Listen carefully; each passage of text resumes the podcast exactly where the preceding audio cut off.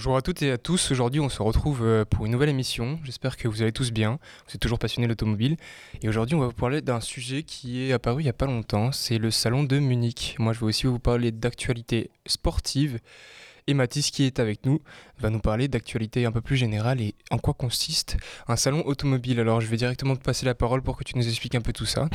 Déjà, comme premier point, les salons automobiles sont des rassemblements euh, très utiles pour les fans d'automobiles, pour plusieurs raisons. Premièrement, ça va permettre de voir euh, les modèles des nouvelles grandes marques, mais en vrai, pas dans des photos. Et aussi, pour euh, une autre raison, ça va permettre de plutôt décider leur achat, si le modèle va leur plaire ou pas. Ce sont aussi surtout des sortes de grandes publicités pour les marques qui vont, qui vont pouvoir exposer leur modèle. Euh, je peux vous parler de Volkswagen qui l'a fait en 1969, le 16 février, au salon d'Amsterdam, où sur leur podium, dans leur stand, ils ont présenté le modèle 411, le modèle de voiture. Les salons automobiles sont aussi vraiment vieux. Nous, pouvons par exemple citer le salon de Berlin en 1928. Il faut aussi euh, penser un peu au... Euh, ça coûte aussi un coût, ce n'est pas des entrées gratuites. Euh, on peut aller de 16 à 38 euros pour, les visites, pour aller voir un salon de l'automobile. aussi, c'est un des seuls endroits où vous pourrez rencontrer un peu les créateurs, les designers, les, et tout ceci de vos voitures favorites. Aussi, notre particularité des salons automobiles, c'est qu'il n'y a pas énormément de marques dans chaque salon c'est que les salons sont pas pour toutes les marques et c'est les marques qui vont vraiment payer pour y être. Aussi, les salons, il y en a dans plusieurs pays. On a parlé d'un salon, par exemple, à Amsterdam, il y, en a, en France, il y en a comme le salon de Paris, qui est très reconnu mondialement. Il y en a aussi à Londres, à Berlin, comme on en a parlé, il y en a aussi à Tokyo. Donc, le salon des salons automobiles sont quelque chose d'international et surtout de régulier. Il y en chaque année, les salons automobiles, il y en a. Euh, c'était un peu pour tout pour cette présentation rapide de qu'est-ce qu'un salon de toi à quoi ils servent pour les gens et pour les euh, créateurs. Merci Mathis de nous avoir un peu expliqué tout ça. Moi je vais directement passer au salon de Munich pour euh, du coup vous faire un petit peu le point de tout ce qui a été présenté et donc les nouveautés qui seront intéressantes à étudier. Déjà le salon de Munich c'est un salon qui s'organise tous les ans au même endroit et celui-ci s'est déroulé le 4 septembre donc c'est l'édition 2023 et on a eu différents modèles de différentes marques qui ont été présentés. Je vais vous donner déjà euh, quelques exemples. On a eu la Audi Q6 e-tron 2024, donc c'est un peu euh, bah, une nouveauté parce que la Q6 on l'a très rarement vue, voire jamais vue chez Audi, récemment en tout cas. C'est du coup euh, toujours sur une variante électrique d'un modèle SUV de chez Audi avec des performances plutôt raisonnables et puis une gamme de luxe qui est toujours respectée dans ces SUV.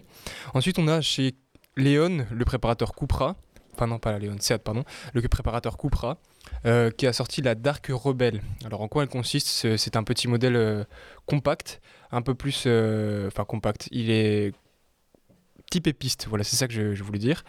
Et donc c'est un modèle tout en fibre de carbone et c'est vraiment un projet de car parce que on a vraiment eu un dérivé donc de ce qui pourrait être présenté plus tard mais bien sûr, on est dans l'extravagance et on est dans un modèle du coup qui est euh, complètement futuriste, comme beaucoup de marques présentent à chaque euh, du coup euh, ben, salon de l'automobile. Ensuite, on a aussi, pour citer la Mercedes CLA Concept, c'est donc dans le nom le concept de cette CLA, et donc elle a pour but d'être la version électrique de, de, la classe A, donc. Et elle est plutôt bien réussie, même si moi, je trouve qu'on pourrait toujours trouver deux, trois petits détails euh, à rectifier sur chaque marque, mais ça reste un avis personnel. Ensuite, on a aussi le Mercedes classe E All Terrain 2024. Alors ça, ça reprend un peu euh, l'idée d'un break, donc on avait déjà eu euh, chez Mercedes, qui est franchement classe. Et donc on part un peu sur, si je reprends chez Audi, la All Road, donc un peu tout terrain, 4 roues motrices, et qui est donc dans sa présentation faite pour ça. Et du coup, pour continuer un peu cette, euh, cette gamme. On a aussi la Opel expérimentale. Donc ça c'est pareil une nouveauté euh, qui a été présentée. C'est euh, toujours dans, la classe futuriste et le confort électrique. On a aussi chez Renault le Renault Scénic électrique, la nouvelle Tesla Model 3 et bien sûr chez Volkswagen la ID GTI Concept. Donc c'est la Volkswagen ID qu'on a déjà vu depuis quelques années sur le marché qui se présente en GTI, donc version Grand Turismo à injection donc GT injection. Et on est du coup sur ce, sur ce salon euh, en complet complète présentation pardon, de modèles électriques plus ou moins sportifs ou plus ou moins adaptés à différentes gammes. On est bien sûr du coup dans l'ère électrique. Maintenant que je vous ai un peu parlé de ça, ce sera une émission peut-être plus courte que d'habitude, mais je vais vous passer du coup à une petite pause musique en rapide de Angèle, enfin Adèle pardon, de Skyfall. Et, euh, ben après, on va parler de l'actualité automobile, moins sportive, et Matisse de l'actualité automobile en général ou un point de vue plutôt civil. À tout à l'heure.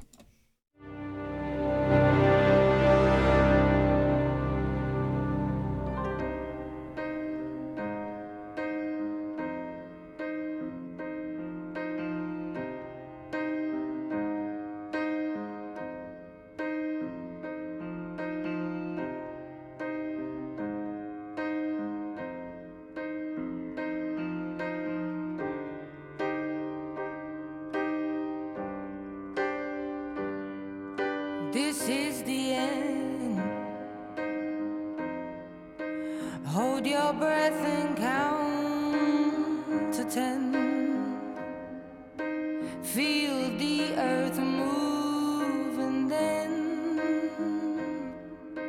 hear my heart burst again. For this is the end. I've drowned and dreamt this moment.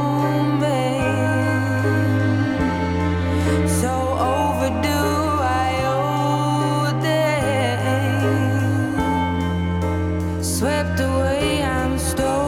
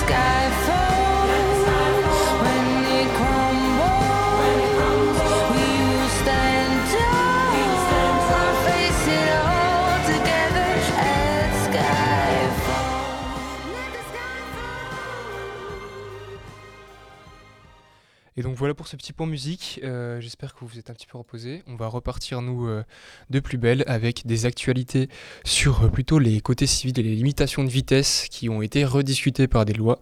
Mais Mathis va nous en dire plus et déjà plus clairement. En effet, ces derniers temps, des propositions de loi qui n'ont tous été refusées ont été demandées. Alors, euh, même si du coup ça va pas arriver en France, je trouve, ça, quand même- intéressant de se poser la question, parce que dans de nombreux pays c'est arrivé, et est-ce que ben, ça serait quand même bien ou pas de le faire en France? On va parler des, euh, des limitations de vitesse, plus présentes sur l'autoroute. Est-ce que ça serait bien pour nous, consommateurs euh, des autoroutes, de l'augmenter ou de l'abaisser? Nous allons voir un peu le pour et le contre des deux. Premièrement, une diminution de la vitesse qu'on passerait de 130 à 110 ou 120 serait une diminution de la pollution émise par les voitures. Ça, c'est un fait. Aussi, le nombre d'accidents mortels serait réduit, car un choc à 110 km/h n'est pas la même violence qu'un choc à 130. Pas le nombre d'accidents, mais la, situation d'accident, car un choc à, 100 à 110 serait bien moins violent qu'un choc à 130. Mais on pourrait se poser d'autres problèmes. Si nous payons ces autoroutes, c'est pour avoir le droit de rouler à 130, pour arriver plus vite à notre destination. Alors on pourrait toujours rétorquer que sur des trajets, euh, même des trajets longs, l'effet est moindre. On parle de 30 à 40 minutes sur certains trajets, c'est pas non plus un des plus gros bénéfices sur des trajets de 8 heures. Donc euh, beaucoup de gens se posent, cette question de est-ce que la baisser serait pas plus mal? Et d'autres au contraire parleraient de l'augmenter, pour suivre un système plus proche des autobahnes allemandes. Où les autobahnes allemandes, il n'y a pas plus de morts sur les autobahnes. Pourtant la vitesse est, est accroissée à 150 km/h. Enfin, nous en France, ça serait la question que certains se posaient. En Allemagne, c'est du illimité. Mais d'autres problèmes se posent. Déjà, une augmentation légère de la pollution. Mais le plus gros problème serait, est-ce que vous verrez, et je pose aussi la question à Tom, des voitures assez anciennes rouler à des vitesses encore plus hautes que 150 km/h Alors moi déjà je pourrais rectifier deux trois choses que tu as dit. Donc déjà en Allemagne comme tu disais euh, on a le point de vue des autobahnes donc euh, illimité en termes de, portions. Et donc comme je viens de dire c'est des portions d'auto- d'autoroute, c'est pas toutes les autoroutes allemandes. Et ensuite euh, c'est que la bande de gauche qui est en illimité parce qu'il y a des règles qui sont établies comme ça. À droite on est les véhicules plutôt lents et banals. Au milieu on roule ben, à une certaine vitesse. On reprend de façon les, les caractéristiques d'une autoroute normale, c'est-à-dire que ceux qui vont le plus vite ils roulent à gauche, pardon, tout à gauche.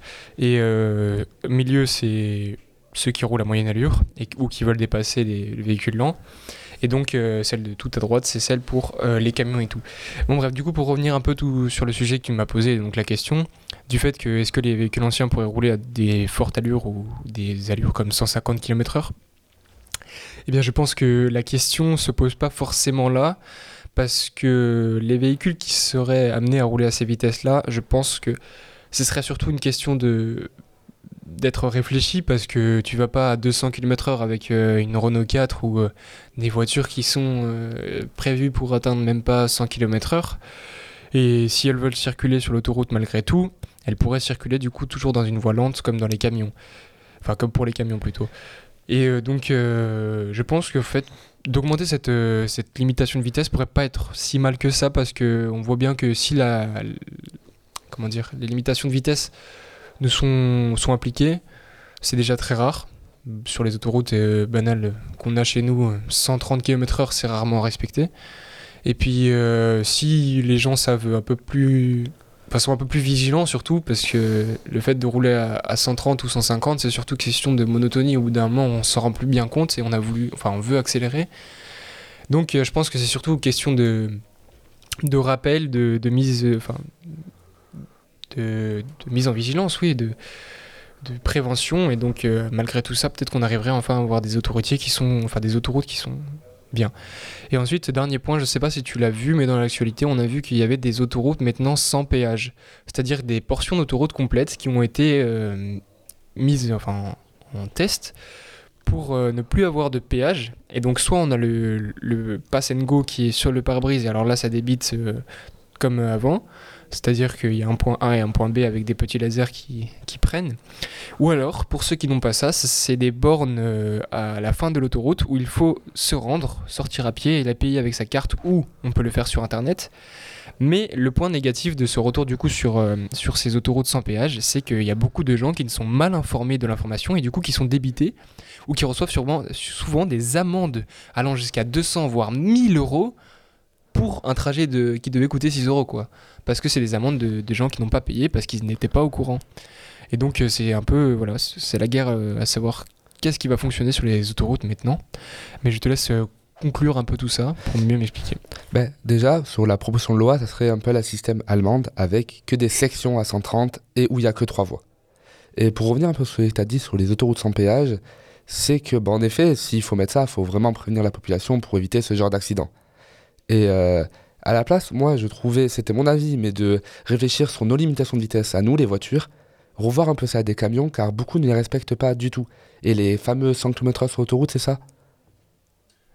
Combien? 100 km/h sur l'autoroute pour un camion euh, c'est 90 jusqu'à 110. Et, ils sont rares, très rarement respectés par les camions aussi. Qu'on les comprend avec des longs trajets. Du coup, la question est assez complexe et euh, je trouvais ton avis plutôt intéressant, notamment sur le fait que c'est aux gens d'être assez intelligents et d'être conscients des capacités de leur voiture et que si ta voiture ne peut pas rouler à 150, ne pas rouler à 150.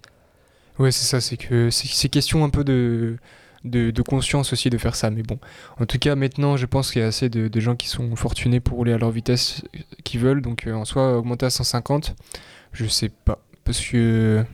Ouais, ça se pose parce qu'il y aura du coup plus de pollution, comme tu as dit, plus de nuisances sonores aussi.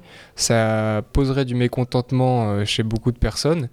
Et euh, du coup, c'est une question qui se réfléchit, mais je crois qu'elle a été déjà conclue bien avant qu'on puisse se poser la question. Oui, en France, ça ne risque vraiment pas d'arriver. Même si dans certains pays, c'est arrivé. Euh, voilà. Voilà, c'est un peu. De toute façon, les limitations de vitesse, elles vont être encore, euh, comment dire, euh, retouchées et modifiées sûrement d'ici quelques années parce que c'est comme la limitation à 80.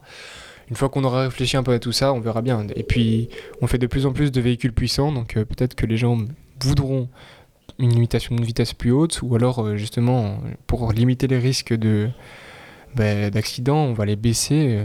Tout ça se joue euh, surtout sur des questions écologiques et économiques. Bon, du coup, euh, tu as fini avec ton point. Et bah, c'est merci déjà de nous avoir présenté un peu tout ça. Et moi, je vais continuer directement avec euh, les actualités automobiles sportives. Et donc, on a le Bentley, enfin, le Bentley Bentayga, qui a été le premier véritable SUV de classe hyperluxe, tout terrain et qui du coup qui fait passer le Range Rover comme un véhicule banal parce que il a été revisité et ils ont sorti du coup euh, la version 660 euh, chevaux en projet euh, projet oui c'est ça c'est comme quoi ce serait le Bentayga Ultimate de luxe et donc on verra ce que ça donne mais c'est des projets qui ne sont pas encore enfin ce ne sont que des, informations ou des rumeurs car on n'a rien d'officiel de la part du constructeur. Ensuite on a chez Mercedes qui a révélé la variante coupée haute performance de son SUV AMG GLC à savoir les nouvelles AMG GLC 43 et 63 S e-Performance coupées sont euh, les nouveaux véhicules euh, hybrides de la gamme. Ensuite, euh, on a un concept très intéressant, c'est le concept Nissan Concept 2023, la Micra électrique Esprit Alpine. Du coup, on reprend clairement le, projet d'une compacte avec des lignes très futuristes. Franchement, j'aime bien la coupe. Et bah, c'est une idée intéressante parce que c'est un bon design. On reprend un peu du coup l'idée de la 110, un véhicule petit euh, et nerveux. Et ça a l'air d'être franchement pas trop mal. Ensuite, chez BMW, euh, ils pensent du coup abandonner la version M standard, c'est-à-dire juste la M3, M4, M5 et tout ça, tout ça pardon. Car euh, c'est une, euh, une rumeur qui circule aussi, comme quoi on a l'impression en fait que BM ne propose que plus, enfin plus que pour les BM X5M et X6M, les versions compétition. Et en fait, ce n'est pas un oubli du constructeur, mais sans doute euh, les prémices d'un changement potentiel sur les gammes euh, bah, de chez euh, M Motorsport, donc de chez BMW M.